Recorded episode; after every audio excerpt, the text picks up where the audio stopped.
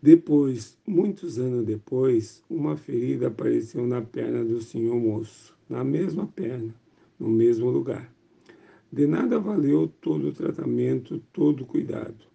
Nem médicos, nem garrafadas, nem reza de preto velho. A ferida sangrava, fedia e comia a perna do senhor moço.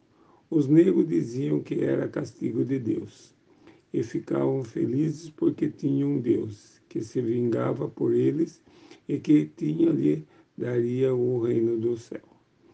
Ele, ainda pouco mais que um menino, naquela noite pensou: Deus que tivesse pena dele, e se aquilo fosse pecado, se aquilo fosse blasfêmia, mas eles precisavam de um Deus, urgente ao lado deles, a toda hora, aquela hora e sempre.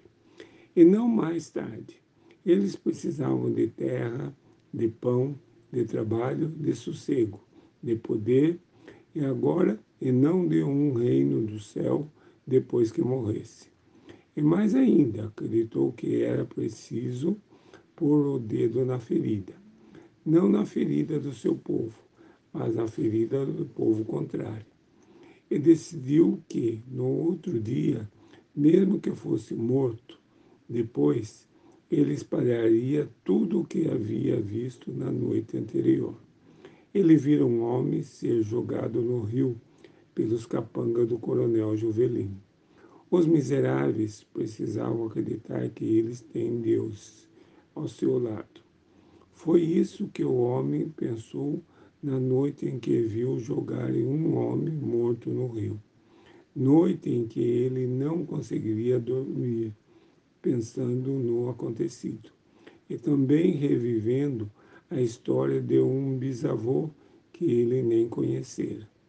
A perna ferida e a vida agredida do velho. O mesmo pensamento voltou naquele instante, uns dez anos depois, enquanto caminhava por outros apressada e raivosamente para a casa do coronel Juvelin. Era domingo e todos os que passavam para a missa, viam o corpo do Pedro da Zica estendido no chão. Alguns ficavam parados, estarrecidos, com medo do morto ou com medo de quem o mandou matar. Outros se juntavam com os que iam adiante. O homem caminhava na frente.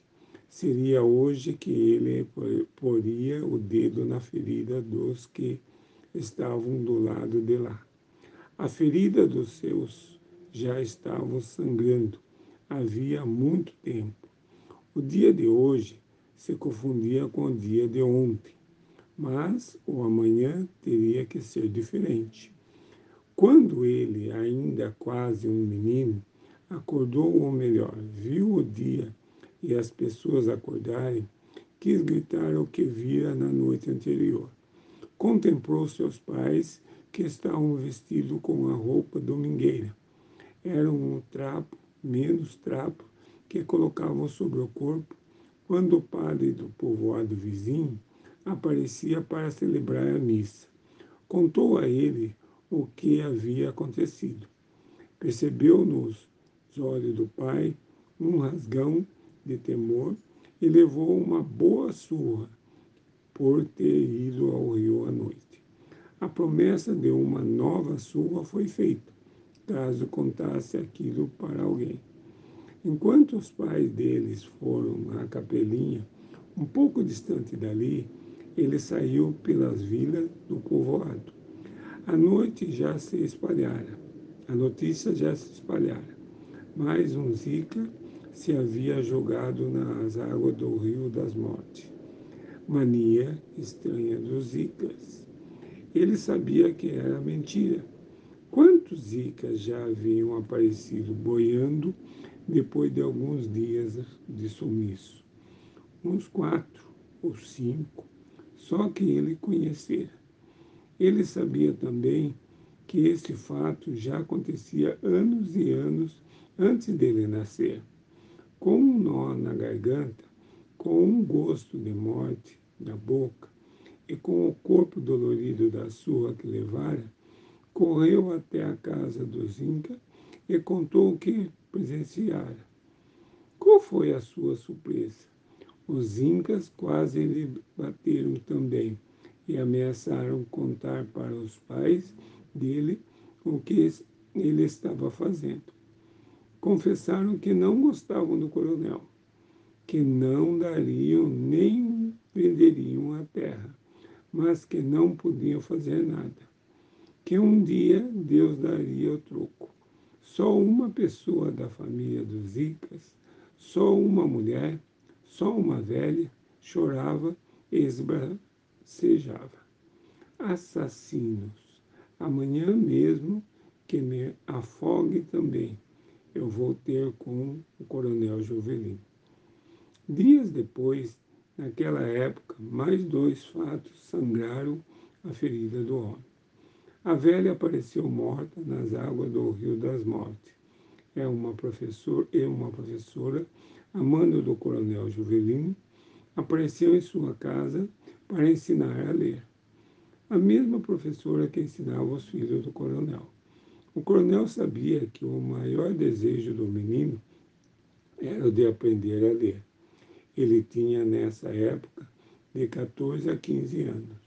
Com a professora vieram lápis, caderno, cartilha e tudo. O coronel mandou também um recado para que ele aparecesse lá na fazenda a hora que quisesse. Este e outros recados vieram oferta de trabalho e oportunidade para estudar na capital, como tinha ido seus filhos. O menino nunca mandou um agradecimento qualquer. Aproveitou bem os ensinamentos da mestra. Cresceu.